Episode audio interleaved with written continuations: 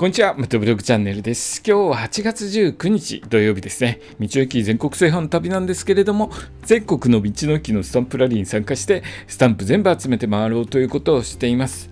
でですね、今日は8月19日、バイクの日ですね。バイクで出かけてる方、多くいらっしゃるのかなと思います。ちょっと暑いので、バイクしんどいですよね。排気量大きいバイクだと相当暑いと思うんですけれども、今日はですね、バイクでのキャンプツーリングをする際の注意点についてお話ししたいと思います。えー、バイク乗りたいなと思って免許取る方、大体ですね、えー、目的としてはバイクツーリングがしたいという方、多くいらっしゃると思うんですよね。で、ツーリングをして日帰り最初は最初はですね、日帰りツーリング、その後はどこかホテルとかで1泊ツーリング、その後はですね、キャンプツーリングをしたいとなってくると思うんですけれども、僕がですね、あのバイクの免許取ろうと思ったのは、何を隠そうバイクでキャンプツーリングしたいなということでバイクの免許を取ったわけなんですが、えー、バイクのキャンプツーリングをする際に注意したいことなんですけれども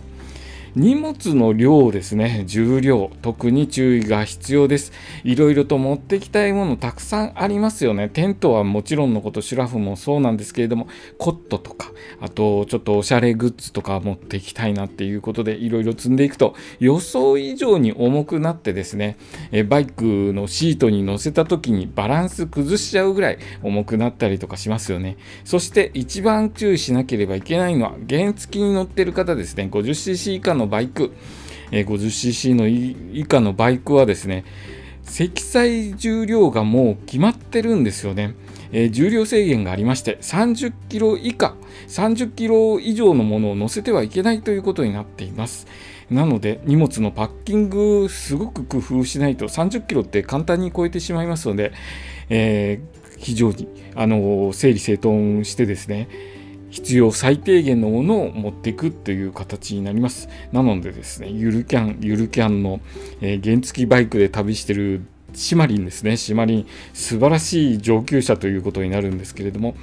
えー、まあ、原付バイクで旅する人も中にはいると思います。僕はですね、以前、原付のスクーターで日本をぐるぐる回ってるっていう方とお話ししたことがあるんですけれども、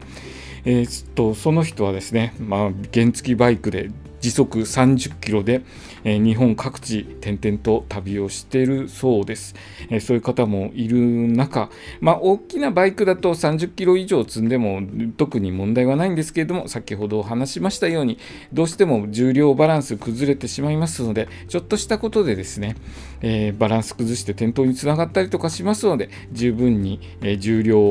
はできるだけ少なめにそして重量バランス崩しやすいということを、え注意してですね楽しくキャンプツーリングされるといいかなと思います。えーまだまだですね、あのバイクシーズン続きますので、楽しく、えー、バイクのツーリングを楽しんできてくださいね。それとですね、えー、今日バイクの日で、今日からまたえーと、泊まりで行かれてる方も多くいらっしゃると思います。えー、安全第一で楽しんで安全第一で帰ってきてくださいね、えー、今日の放送はですね、バイクでキャンプツーリングする際に注意したいことについて簡単にお話しさせていただきました。今日の放送もお聴きいただきありがとうございました。それではまた明日。